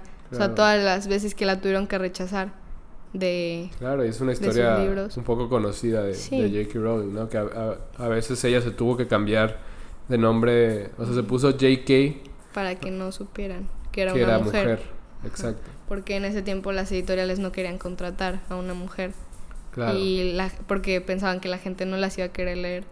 Eh, no les iba a parecer como que atractivo. Claro, y ese va a ser nuestro siguiente tema, pero por el momento, a ver, no, no hemos superado a Harry Potter. Me llamó la atención eso que dijiste, los libros y luego también las películas, ¿no? Que lo que podías ver en los libros, leer en los libros, lo podías ver en las películas. Sí. ¿Cómo, ¿Qué te parece esa, esa comparativa entre libros versus películas? ¿Cuál es tu postura? Yo siento que hay mucha gente que como que, o sea, de plano cuando hay un libro no le gusta nada la película, pero en mi caso con Harry Potter me gustó mucho la manera en la que pasaron y sentía que podía ver, o sea, en verdad a los personajes que había leído. Eh, obviamente tengo algunas quejas. Las, primer, las dos primeras películas son hermosas, o sea, siento que están muy bien pasadas a lo que fue. Y pues en realidad, o sea, también es una película, no pueden esperar que todo esté ahí. Claro. Porque O sea, tendrás porque que es hacer- imposible, Sí, ¿no? no, tendrás que hacer yo creo que una serie que dure Claro. mucho tiempo para, para eso y para hacer una película estuvo bastante bien. La tercera me encanta, creo que es mi película favorita. Aunque el libro no es mi favorito, la tercera película, El prisionero de Azkaban, me gusta muchísimo. Y, y las demás también. Me gusta que al final la dividieron en dos. Aunque. O sea, sí. Entiendo por qué la dividieron en dos. Y pues estuvo bien. Y la única a lo mejor en la que tendré un poco más de. Mm, o sea, como que. Sí, no me encanta la forma en la que la pasaron es la 6. La del... El príncipe mestizo. mestizo. Ajá. Porque. Sí, o sea, como que se centran más en. En el drama adolescente que hubo. Que en, en lo importante que era ahí. Como lo que estaba pasando con Voldemort y los Horcrux. Ok. Como que te tendrán que dar un poco más de pie a lo que iba a pasar. Pero te están dando pie a otras cosas y en realidad llegas a la última película y como que lo tienen que plantear todo muy rápido. Claro. Como que no tenías tanto contexto que en el libro 6 sí te daban como un contexto de lo que ya se, se, se venía Lo que venir. estaba pasando, ¿no? Sí. Entonces a lo mejor en la que tendría un poco más de conflicto. Ok. Pero Pero en sí a ti sí te gusta... sí, a mí me gusta. Como, mucho. bueno, en general, esta adaptación. Sí. Pero las adaptaciones de libros, películas como otras como Juegos del Hambre, Los Juegos del Hambre siento que es la mejor, adaptada. la, las, de las mejores adaptadas que he visto de libros a películas. O sea, También está Maze Runner. ¿no? Maze Runner no está nada bien adaptada. Maze Runner, Maze Runner agarraron la idea de Maze Runner y la intentaron hacer una película, pero, o sea, si leen los libros y luego ven las películas se van a dar cuenta que no son iguales. Sobre si bien las los últimos, ¿no? Sí, las últimas dos películas no se parecen nada. La primera podría tener algunas similitudes, pero las últimas dos no. ¿Llegaste a leer Divergente o no? Llegué a leer Divergente también. Y, Y, las películas. las películas también se quedan muy cortas, o sea, Claro. está En- muy... en sí es difícil, ¿no? Siento que depende mucho también de el que el autor del libro esté presente en la adaptación. Sí, Como J.K. Rowling sí estuvo demasiado involucrada. sí, ella sí estaba muy metida ahí. Y a lo mejor si hay- alguno no está, siento que también no, no vale lo mismo. Claro. Por ejemplo, van a sacar Percy Jackson, por si no sabían. Van a sacarla en una serie. Y sí. Pero Quiero Percy Jackson Percy ya hay Jackson. película. Hay películas, pero la gente dice que son malísimas.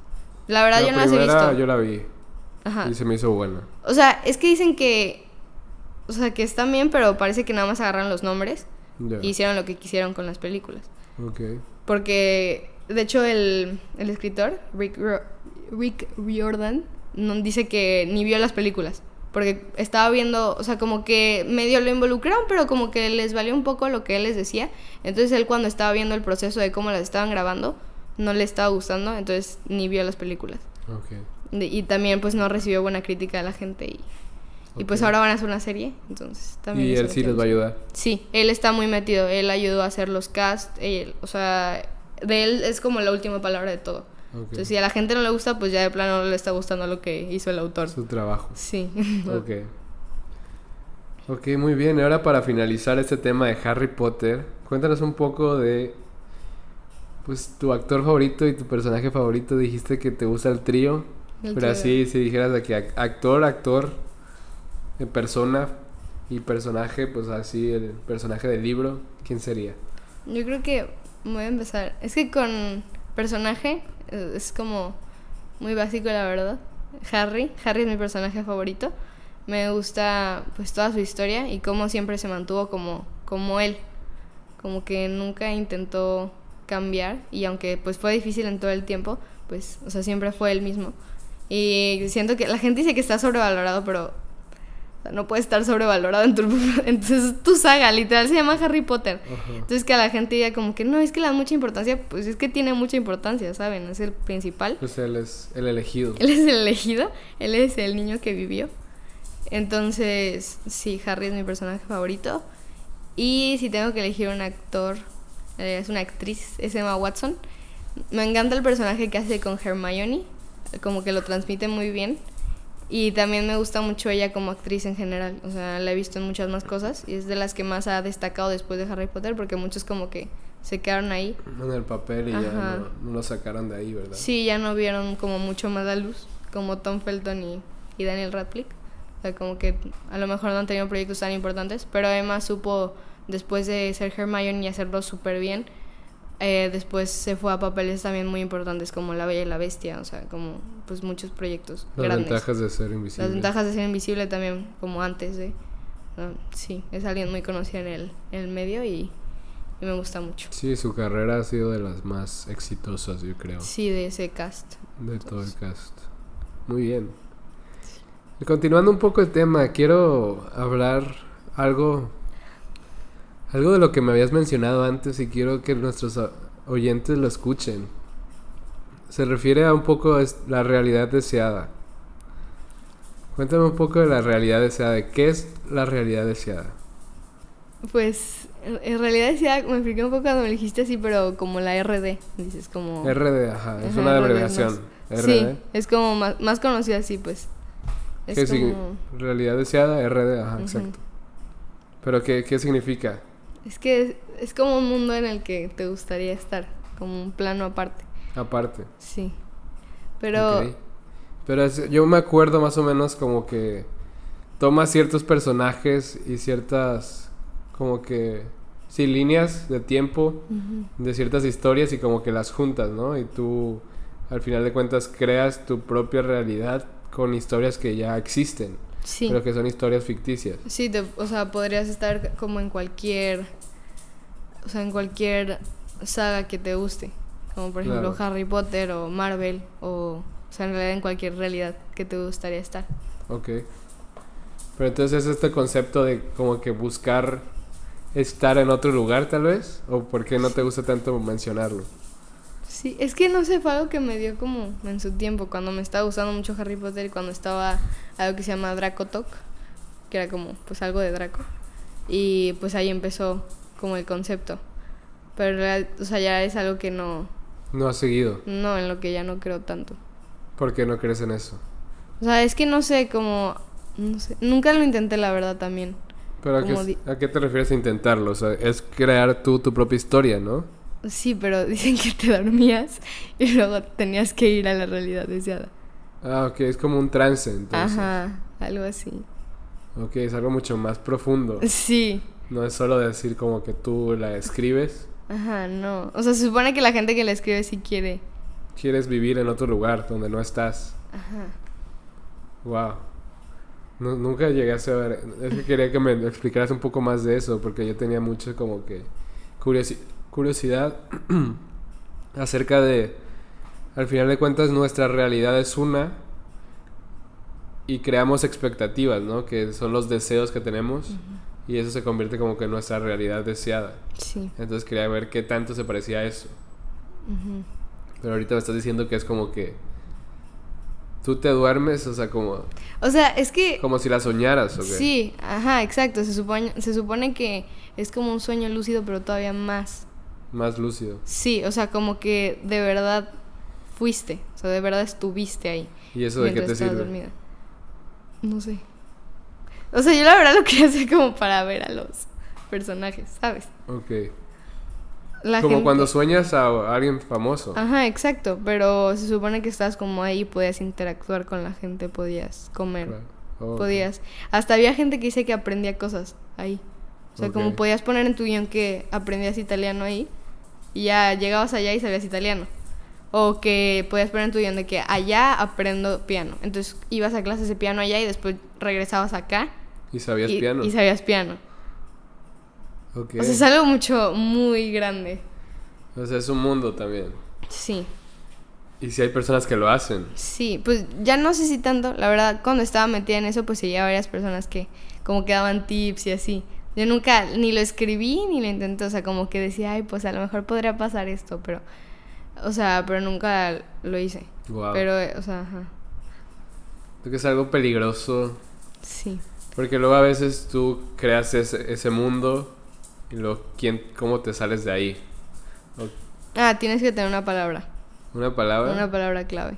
O sea, cuando ya te vayas a regresar o si te está pasando algo grave. O sea, también como que tenías que poner como que no te podías lastimar gravemente, que no podías morir en la realidad. O sea, es como Ok. algo muy... No sé, está muy loco. es como algo que suena como de película. Sí, pero pues hay gente que dice que lo ha vivido y... No sé, pues hay gente que dice que están locos. La verdad yo no... Nunca te dio por intentarlo. Y tampoco pues quiero juzgar a esas personas, la verdad. O sea, se- parece una experiencia muy padre. Pero pues vienen, o sea, vienen muchas cosas porque pues como por ejemplo en Harry Potter si ibas y agarrabas y empezabas a pelear como con Voldemort o algo así y te mataba. Algo te pasaba. No, ajá. O sea, según yo había formas como de que no, o sea, podías poner de que no me hieren gravemente. O sea, las heridas son superficiales. Ok. Sí, pero Wow. no sé. Es que bueno que pudimos saber un poco más de este tema que tal vez Yo pensé que sí sabías más, pero nada más No, quedaste, quedaste en la idea de que era como escribirlo y ya. Sí, yo solo pensaba que era como que escribirlo y nunca supe qué más se hacía después de eso. Ya. Pero sí suena como que algo... que es muy como fuera de este Que podrías hacer, si es podrías hacer realidad. de una manera diferente, ¿no? Podrías hacer algo con las personas que ya están aquí, ¿no? No con las personas que alguien más inventó. Sí, también dicen, o sea, como que no lo podías hacer si estabas como deprimido o algo así. Claro. O sea, tenías que estar en un buen punto contigo. O sea, saber que esa era tu, o sea, que tu realidad es esta y que si ibas a ir, ibas a regresar. Y como que nada más era como para ver y así explorar. Claro, Que no podías ir como que con la idea de quedarte o algo así. O sea, claro. No, y a veces también en qué punto tu... Yo creo que el mejor punto de tu vida es cuando tu realidad deseada es la realidad que estás viviendo ahorita, ¿no? Al Sí. final de cuentas, cuando estás feliz con lo que con lo que tienes. tienes Ajá. Y no, sí. y no deseas nada más. A veces esos... Pues se menciona en libros como religiosos, ¿no? Que el hecho de desear algo es porque no estás contento con lo que ya tienes. Entonces el simple hecho de desearlo es que quieres algo más, algo diferente, que no estás a gusto con tu presente. ¿No? ¿Qué opinas sobre eso? Ah, ¿Te has, ¿Te has sentido identificada en ese sentido de tus deseos o no? Pues yo creo que sí. Yo creo que todos. Todos, O sea, en ¿no? Todos tenemos deseos. Sí, no. ¿Y cuál? A ver, cuéntame tú ahorita cuáles serían tus tres deseos. Si, si tuvieras tres deseos. Es que no entendí bien, o sea, no entendí bien la pregunta en el sentido de que, Imagínate que llega un genio ahí te dice, tienes tres Tienes deseos tres que puedo cumplir. que puedes cumplir ahorita. Ah, ok. ¿Cuáles son tus deseos? Eh, en lo que pensé es como poder trabajar en algo que amo. ¿Un trabajo? ¿Qué? trabajo en algo que amo, que pueda ganar bien de ahí. O sea, que... Ok. Es que no sé qué tanto englobaría eso. ¿Y porque sabes qué trabajo sería ese o no? No. Ok. También es la... O sea, como que tengo una idea de a lo mejor cosas que quiero O sea, estudiar, sería pero... como el trabajo de tus sueños. Sí, como un trabajo en el que pueda estar bien. O sea, ser feliz con eso y, y que de verdad me den ganas en la mañana de despertarme y decir, o sea, vamos a trabajar, vamos a por algo bueno. Ok. Ese es como un sueño que, que tengo. Y que ojalá, que yo creo que si me pongo de meta yo lo puedo cumplir, no es algo como que no se puede hacer. Ok. Ah, paz mundial. Paz mundial, ok. Sí. O sea, como que, no sé, hay muchas cosas pasando en el mundo. Y es que no sé si es como paz mundial, pero que como que el mundo esté bien. Que no haya más como que violencia Sí, violencia. Guerras. gue- Ajá, y... o hambre, Pero muerte. también hay mucha parte como en el cambio climático, porque en paz mundial no viene el cambio climático. Ok. Y pues, o sea, el mundo es algo que me importa, como que en un todo. Pero tal vez si hay paz mundial se resolverían Ajá. todos los demás conflictos. Sí, yo ¿no? creo que sí, porque pues vienen de la mano si la gente va bien, pues yo creo que todos va, como que se unirían para, para resolver esas cosas. Claro. Y ¿Y el tercer deseo? yo creo que salud, Salud. como para mí, para las personas a las que más quiero. Siento que que, eso, ¿Cómo lo pedirías? o sea, que no haya como alguna enfermedad grave. O sea, que Para siempre. Ajá, una, o sea, como ese tipo de cosas que ya sabes que al final pueden salir como que muy mal, ¿no? O sea, como que si alguien de tu familia se enferma como muy gravemente, siempre estás como muy preocupado. O sea, que, que vivamos una vida sana y que, o sea, a lo mejor cuando nos vayamos no nos vayamos por, por una enfermedad que duró mucho tiempo, sino como de algo rápido. Por algo rápido. Ajá, Ok. Entonces esos serían tus tres deseos. yo creo que sí. Muy bien. Son muy buenos deseos, la verdad. Me gustaría abordar un poco más sobre el segundo, que hablas de la paz mundial y la violencia. Yo creo que en cierto sentido también la violencia pues, se ve reflejada en nuestro país, ¿no? En, por el hecho de, pues, de los feminicidios, ¿no? Un tema que yo sé que te gusta tratar a ti bastante, abordarlo, es el feminismo. ¿Por qué crees que es importante hablar del feminismo? Porque pues actualmente vivimos en un mundo en el que, o sea, es difícil como pues hablar de esos temas, sobre todo como que la gente te escuche y que de verdad diga, o sea, que se le quede algo de lo que escucho decirte, porque es algo con lo que se hace como también mucha burla y porque es, algo, que, no se toma en serio tal vez. Ajá, pero es algo que, o sea, nos afecta a todos, no solo a las mujeres. Nos afecta tanto niños como grandes, tanto hombres como mujeres. ¿Por qué? Pues porque es algo de sociedad, o sea, es algo que el feminismo no solo sí es para las mujeres, pero al final viene con la contraparte que es el machismo. Y, y si puedes hablar de esos temas, entonces algo está, algo está yendo bien, algo está, algo está entendiendo la gente de por qué está mal. O sea, tú dices que el simple hecho de hablarlo es un buen paso. Sí, o sea, dejar de tener ese tema como un tabú, dejar de como que decir como que, ay, es feminista, o sea, o, o como que ver mal a las personas por intentar hablarlo, decir como que, o sea, esto que estás haciendo está mal porque estás siendo machista, es un buen paso para, pues para... Como, para crecer. Ajá, para empezar a desarrollar como sociedad algo y que, y que la gente vaya, pues que todos vayamos como deconstruyéndonos y aprendiendo sobre este tema. hay muchas más cosas de como el racismo y... O sea, otros problemas. Ajá, otros problemas, pero a mí pues como mujer me gusta hablar del feminismo. Ok. Y bueno, cuéntanos un poco más de qué es lo que está pasando en México actualmente con el feminismo. Sí.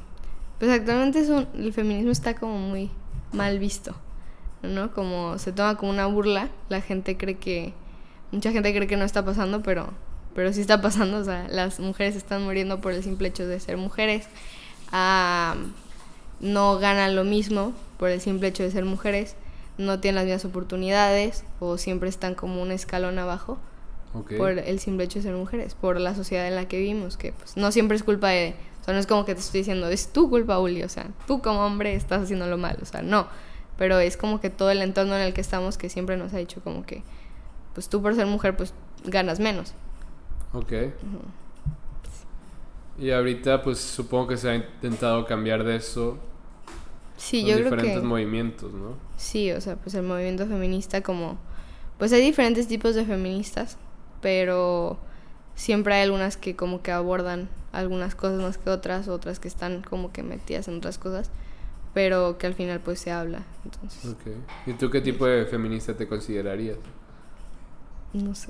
¿No sabes? no, o sea, es que es que exacto, hay muchas ramas y pues no me consideraría radical, pero sí me considero feminista o tengo muchas como creencias que sí son feministas. Ok, pero explícame un poco más cuál, cuál, de qué habla la rama radical, cuáles son las diferencias. Pues es que, o sea, también no te puedo decir con exactitud, la verdad no quiero meterme en algo que no sé porque yo no... También me gustaría leer más de feminismo, pero no estoy ahí todavía. ¿Pero cuál es tu postura en sí? Mi postura en sí es que, o sea, estas cosas no deberían de pasar, pero que sí pasan y que eso es algo que se tiene que dar cuenta. O sea, todavía hay gente que sigue negando que pasan y eso me choca mucho. Y, y pararlo, o sea, intentar parar como cosas que nosotros hacemos para que avancen las cosas. Como pequeñas cosas. Pequeñas cosas. Pequeños cambios siempre son, son buenos. Lo que podemos hacer nosotros, ¿no? A ver, entonces explícame un poco más sobre qué, cómo podemos ayudar tanto nosotros como, como hombres como mujeres. Pues los hombres siempre pueden no, o sea, el feminismo sí es un movimiento de mujeres para mujeres. O sea, siempre no intenten como que meterse en, en el tema tan en sí. O sea, como que decir como que, ah, soy feminista, o sea, eso no se puede. Pero sí ayudar como a, a las personas que están como cerca de ustedes, a las mujeres que están cerca de ustedes y apoyarlas en, en el movimiento. O sea, como no dentro de, pero sí afuera y saber que, que lo que están haciendo es algo bueno, tanto para ustedes como para nosotros. ¿Por qué? Porque es bueno. O sea, porque al final la cultura machista también los afecta a ustedes, como, ah, los hombres no pueden llorar, los hombres no pueden eh, estar en casa nada más, o sea, todas esas cosas son cosas que vienen desde esa cultura y que, y que no están bien. Ok. Entiendo eso, pero no entiendo el hecho de que no nos podamos meter. O sea, ¿qué podemos hacer nosotros para ayudar? A O sea, eso me refiero. Pueden dejar de hacer como chistes, Chistes. como negros o, o sea, como si estás cerca de una mujer eh, y ves que algún amigo tuyo está como que intentando acercarse y ella le está diciendo que no y que no. O sea, no es no decirle a tu amigo como que, o sea, basta. O sea, como siempre entre ustedes darse cuenta de que a lo mejor algún amigo está haciendo algo que no, entonces tú lo puedas frenar. Ok. Entonces es más como reconocer esos momentos de vulnerabilidad a veces. Oye, pero algo que habla el feminismo tal vez, bueno, no estoy completamente seguro, pero también la igualdad, y a veces hay que diferenciar entre la igualdad y la, Y la equidad, equidad. ¿no? Porque no podemos decir que los hombres y las mujeres son iguales, Sí, no. Porque no, lo somos. Sí, no, o sea, de en como aspectos físicos en, o sea, en nosotros. No, y, y en capacidades realmente- y también, en capacidades, pues obviamente hay cosas que, físicas e intelectuales, o sea, no vamos a ser como iguales. claro. No, no le puedes dar como igual, porque al final no va a ser igual. Claro, Entonces tienes que llegar a un punto de equidad donde con lo que tenemos estemos en las mismas oportunidades y sea, o sea, no como iguales, pero es, es un concepto difícil. claro, de, de explicar también. Ajá, Ok, pero a eso me refiero, a que tal vez en, en ese movimiento de tal vez tratar de hacer una igualdad de condiciones, una igualdad de oportunidades, ahí en ese momento ya se involucra al hombre también, ¿no? Porque el hombre también es el que, o sea, ¿de dónde van a salir las oportunidades? Las oportunidades ya están fijas, ¿no? Entonces le vas a tener que quitar a uno para darle al otro, ¿no? Entonces también es algo que le incumbe al hombre tanto como a la mujer. sí. O sea, me refería a no, no meterse en el movimiento como en marchas y cosas así. O sea, como que no... O sea, puede... Hay, he visto muchas como marchas en las que a lo mejor luego van como que hombres que han perdido a alguna mujer y van a gritar su nombre. Pero al final, pues es un hombre dando la cara por una mujer. Pero como que yendo... mm, Es que no... Eso es un poco irónico, ¿no? Ajá. Pues al final de cuentas cualquiera No sé, puede dar este la... tema es muy complicado. Claro.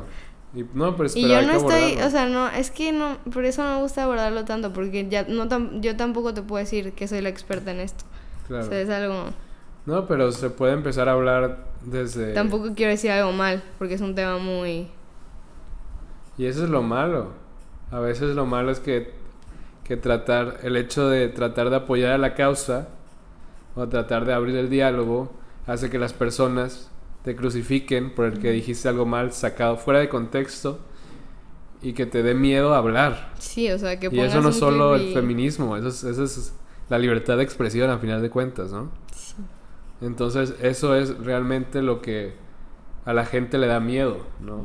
Le da miedo como que encontrar su voz y el hecho de decir algo que yo creo que tal vez puede estar mal y esta cultura de cancelación. Sí, ¿no? de sacar de contexto las cosas o no, no verlas como en realidad con lo que se dijo, totalmente. Claro. Y nadie está diciendo que un, un hombre es más que una mujer o una Sí, mujer no. es más que un hombre. Simplemente que tenemos que abordar estos temas porque pues nos incumben a nosotros porque es como nosotros vivimos día a día, ¿no? Al final de cuentas queremos que tanto como que todas las personas tengamos como que las mismas oportunidades, ¿no? Y eso se refiere como hombres y mujeres, niños y niñas, bebés, ancianos, adultos, también gente con escasos recursos, discapacitados, o sea, hay tantas como que clases de personas que Sí. podemos hablar que no tienen las mismas oportunidades, ¿no? Sí, que lo que se busca en realidad es llegar a un punto de equidad en Claro. el que todos al final tengan oportunidades de, de algo. Y el chiste no es querer hacer a- mal a nadie, No. hacer menos a nadie, el chiste es como que buscar como que el mejor punto de equilibrio, como dices, ¿no? Buscar el balance, porque al final de cuentas eso es lo que buscamos en nuestras vidas, ¿no? En nuestras vidas balance. buscamos un balance. Puede estar desequilibrado un tema, desequilibrado el otro, pero pues buscamos un balance, ¿no? Pues al cerrar con estos temas de podemos hablar un poco del micromachismo de Ya nada más decir como que, ok, hay ciertas actitudes, ciertas acciones que tú haces que tal vez estén mal o que no, nunca te dijeron que no eran bien toleradas, bien vistas. Como qué cosas son micromachismos. Como los chistes. Los chistes. Los chistes que también podemos hacer chistes en el contexto adecuado. En el contexto adecuado, eso es lo importante. No, a lo mejor si sabes que así te llevas, o sea, como con tus amigas o algo así, que va, o sea, no va, va a ser tomado exacto como lo que es, como, un chiste. Sí lo puede hacer, pero si estás en un lugar en donde no, Claro, o pues, sea, no vas a hacer chistes a la iglesia. Sí, no, exacto. Y es lo mismo con, con chistes como de feminismo, chistes de machismo, que no, no puedes ir a hacer chistes a cualquier lado. Obviamente si vas como, lo estaba platicando ayer contigo, si estás en un lugar donde vas como a un bar de chistes, pues no te puedes poner como tomarlo personal, porque en realidad estás yendo a un bar de chistes, ¿sabes? Es, es a lo que te expones. Pero sí, o sea, el movimiento no es algo como para hacer un chiste de... Ok. Y ¿Y hay otra clase de micromachismos, tal vez? Mm. ¿O normalmente nada más son los chistes? No, es que sí hay más, pero... Pero por el Como estoy en blanco. Ok. No te preocupes, podemos hablar de, del siguiente debate. El siguiente, bueno, podemos hablar un poco de los debates en sí. A ti, te gusta debatir, ¿no? En la escuela, ¿consideras que eres buena debatiendo? Sí, me gusta hablar, me gusta... Y sobre todo como con gente de mi edad, porque tú sabes mucho. Yo sé mucho. O, como gente más grande que a lo mejor sabe más de algunas cosas, como que es difícil, pero... Es que a veces también dicen que en un debate si conoces la otra posición, solo cuando la conoces es cuando puedes realmente debatir. Debatir. Porque si no conoces los argumentos de la otra persona, pues no sabes cómo responder ante lo que te venga, ¿no? Y a veces lo tienes que conocer más que tus propios argumentos, ¿no? Porque es donde puedes encontrar realmente como que lo que está mal no quiero decir mal, pero, pero lo que, tú no estás de acuerdo. Claro. Sí, en un debate es importante. Entonces, ¿cuál ha sido tu debate favorito de, de la escuela? pues de la escuela. En la escuela quiero también aclarar que no hay como que debates en sí, más bien no son debates sí, no, propios. bien hechos. Sí, no, no hay, no hay alguien que te pare y te diga, hey, estás gritando, o sea, baja tu volumen. No, no, no. Son debates a, a golpes casi. pues casi. Pero el aborto es un tema que... El aborto. Que he tocado bastante en estos últimos años, que en el cual he estado como metida, o he sabido, o he intentado saber más del tema. ¿Y quieres hablar un poco más del aborto? Pues ya que estamos aquí. Ya que estamos aquí, ¿cuál es tu postura? Yo soy pro decisión. Creo que es la manera correcta de definirme. Ok. Eh, no, no practicaré un aborto, yo, para mí pero no veo, o sea, no veo la parte de, de quitarle a las demás mujeres que, que quieren abortar ese derecho que actualmente se está dando. Claro. Que la legalización del aborto. Claro. Entiendo, entiendo la postura, pero tú al final de cuentas tú sí quieres que el aborto se legalice, ¿no? Sí. Ok. Y aquí mi pregunta, mi primera pregunta sería, ¿crees que eso, que, que una vez que haces el aborto legal, tal vez como las drogas, que una vez que las haces legales, la gente ya va a dejar de ver la barrera, entonces va a hacer que o consuma más drogas o que haya más abortos. ¿Cómo, cómo ves eso? Sí, compararlo con las drogas, pues ya. O sea, como que no es lo mismo, obviamente, pero. Claro, no es lo mismo porque el aborto es una decisión del cuerpo. Exacto. Pero las drogas es algo que también metes a tu cuerpo. Pero, sí. Es que, o sea, es un tema muy grande y la legalización, o sea, ya se ha aprobado en pues varios países, países. Que al principio que la legalizas siempre hay un pico, ¿no? Siempre a lo mejor incrementan, pero al final terminan bajando y terminan siendo hasta menores de lo que eran cuando no estaban legalizados. Okay. Por lo mismo de que el aborto o sea, por si no sabían, el aborto se legaliza para que sea seguro, porque pues ahorita hay muchos abortos que se llaman abortos clandestinos que va a seguir habiendo en, cuando no hay, o sea, si no hay legalización de todas formas. El, cuando, o sea, a mí lo que como que me dice decir, ok, hagan los abortos legales es porque quiero que las mujeres estén seguras al hacerse un aborto, que no vayan a un lugar clandestino, que no, o sea, que tengan esa parte como si fueran o sea, como lo- el proceso médico que es un aborto. Claro. Que sea seguro, que sea en una clínica, que todas las mujeres, tanto de clase media, baja y clase alta, puedan ir a una clínica y puedan realizárselo de manera segura. Claro, ok. Entonces, tú dices que pues los abortos se van a seguir practicando, sean legales o ilegales. Legales. Entonces el chiste es hacer que la persona, la persona a quien le hacen el aborto tenga las condiciones adecuadas para que se pueda realizar, para que no esté en peligro su vida, Sí. básicamente. Yo, yo estoy de acuerdo con eso de las, de las circunstancias. Solo me causa un poco de ruido el hecho de la acción del aborto, ¿no? Porque Sí, de- estás de lo que está de lo que significa abortar. Porque es algo con lo que yo no estoy de acuerdo, tal vez. Digo, y es algo tam- también que es caso por caso, ¿no? Como estábamos hablando, al final de cuentas no es lo mismo que a una niña la violen, a una pareja que ya s- tiene los recursos, los conocimientos y que decidieron hacerlo y que aún así Salió. recurrieron a un aborto Sí. es un caso completamente diferente, ¿no? Entonces, em, ¿en qué momento se marca la línea o cómo puedes marcar una línea? Eso no se puede.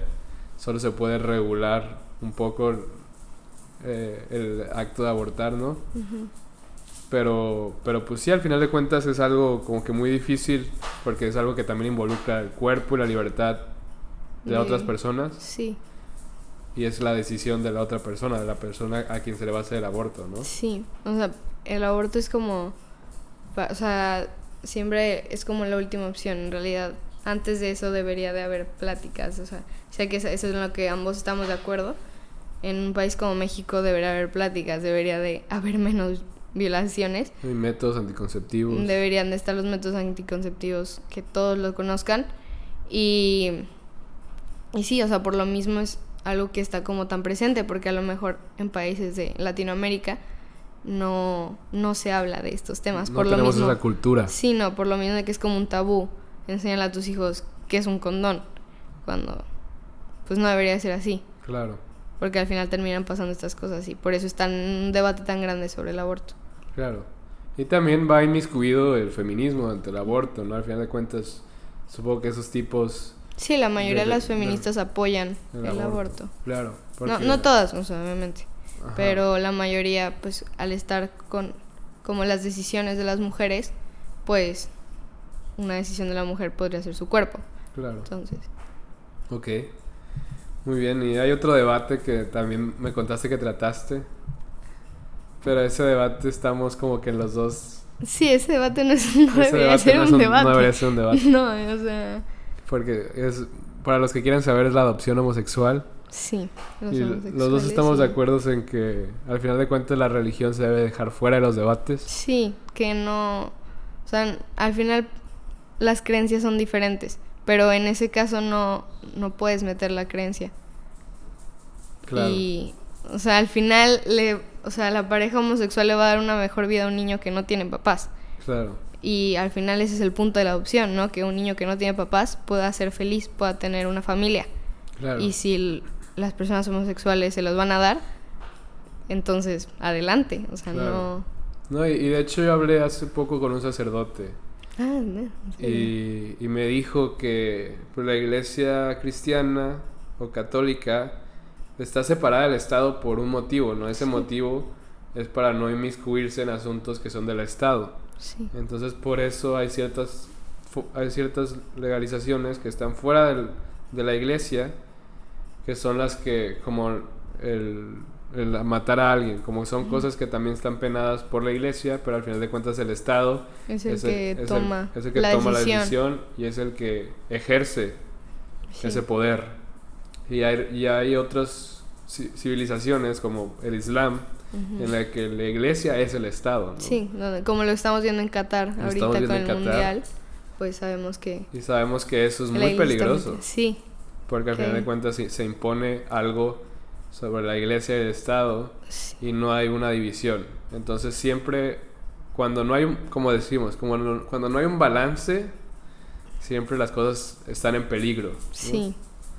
Y pues sí, actualmente creo que en ya muchos lugares pues ya está legalizado también el matrimonio, Matrimonio homosexual, homosexual. también sea, eso, pues obviamente también no veo, o sea, entiendo por qué a lo mejor las iglesias, pues en su creencia, Claro. no pueden, o sea, no van a casar matrimonios, o sea, pues eso es otra parte. No, pues es la iglesia. Ajá, eso es pero- la iglesia, ajá. pero que, que ahora se puedan casar al civil, que esté como, pues como un matrimonio heterosexual en un papel, que están casados, pues es- o Sí, sea, es una- un progreso enorme. Porque ahí también ya ves decisiones este, de salud, de Ujú. patrimonio, o sea, no es Sí. solo, No, no es solo un contrato, es un contrato al final de cuentas, Ajá, pues. Exacto, sí, el, el matrimonio es un contrato y que, y que dos personas al final pues se amen mucho, pues al final amor es amor y, y pues adelante. Muy bien. Ok, ahora, como en los episodios pasados, vamos a pasar a, un- a una ronda rápida de preguntas que son o sí o no, básicamente es- las contestas en 5 segundos. Y vamos a, vamos a empezar. Ok. Horchata o Jamaica. Horchata, Calor o frío. frío, Blanco o negro. blanco, Día o noche. no, día, Mensajes o llamadas. mensajes, Playa o montaña. montaña, Día favorito de la semana. ah, jueves o viernes, Jueves o viernes. Juernes. Jueves. Hablar todos los idiomas del mundo o hablar con los animales. hablar todos los idiomas del mundo, Jessica en una palabra es lealtad. lealtad. Ok. Y finalmente, dos preguntas para terminar ya con el, con el capítulo. Dos preguntas les hago a todo el mundo. ¿Cuál es la cosa en tu vida que es lo que te hace sentir más agradecida en estos momentos? En estos momentos, eh, mi familia. ¿Tu familia? Siempre mi familia. Siempre. O sea, no creo que en algún punto no vaya a hacerlo. ¿Por qué? Mm, Pues mi familia es como mi primer apoyo siempre. Ok. Y, y es lo que soy hoy. Como gracias a pues a ti, a mis papás. Eh, y pues por eso siempre voy a estar muy agradecida. Muy bien, es una buena respuesta. Ahora, ¿qué consejo le darías a tu yo de sexto de primaria? Está a punto de pasar a la secu. Ah, es que hubo pandemia en ese entonces. Ok. Imagínate que no hubiera pandemia. Si no hubiera pandemia, que am, como que fuera muy sociable. O sea, que intentara hablar con todos Siempre. O sea, que conociera gente que no le da miedo a hablar. Y hasta a mí misma, o sea, en ese momento que, que pudieras ir con cualquier persona y a lo mejor hablarle. Porque no sabes como que con quién te vas a encontrar. Y más como en secundaria, pues, o sea, es tu primer año. Sería mi primer año de secundaria y pues no lo viví a lo mejor así. Pero viéndolo como que en, este en ese momento hubo pandemia, pues sí me hubiera gustado a lo mejor hablar con más personas de las que pues lo hice. Ok, te hubiera gustado conocer más gente. Sí, conocer más gente. ¿Y cómo, cómo te acercas y le hablas así a una persona que no conoces? Es que a lo mejor no que no conozco, pero a la gente de mi generación. Ah, ok. Que... Que... estás en el mismo salón. Ajá, y que a lo mejor no, no me da la oportunidad de hablarle tanto. Creo que en sexto todavía está un poco más... O sea, ahorita ya contando los eventos de la escuela y así, pues creo que ya he hablado con muchas personas, pero si a lo mejor desde ese, momento desde ese momento lo hubiera hecho, como que hubiera sido mucho más fácil Ok, y- como que convivir. convivir con todos. Sin importar quién sea, ¿no? Sí, o sea, y si encontramos algo en común, pues qué padre, y si no, pues por lo menos me di la oportunidad de, de hablar. Algo, algo bueno voy a sacar de... Claro, la siempre se puede sacar algo bueno de Sí. otra persona. ¿no? Sí, eso es algo muy... Pues de eso se trata este marcado. podcast. Sí. Muy bien. Pues muchas gracias Jessy por haber estado aquí.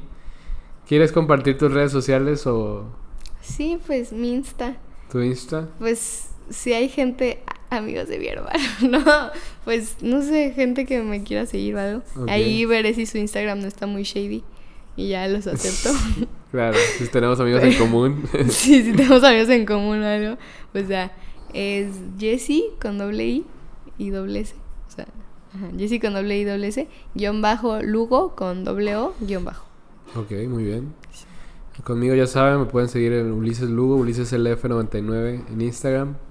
O conectando con Uli. Todavía no tengo Insta, pero ya lo, lo, lo iremos sacando. Sí, ya que está el podcast debe estar. Ya que ¿eh? está el podcast, ya probablemente esté conectando con Uli. Les quedo pendiente el handle. Pero bueno, búsquenos y denos like ahí conectando con Uli. Sí. Muchas gracias por haber escuchado este podcast y hasta el siguiente capítulo.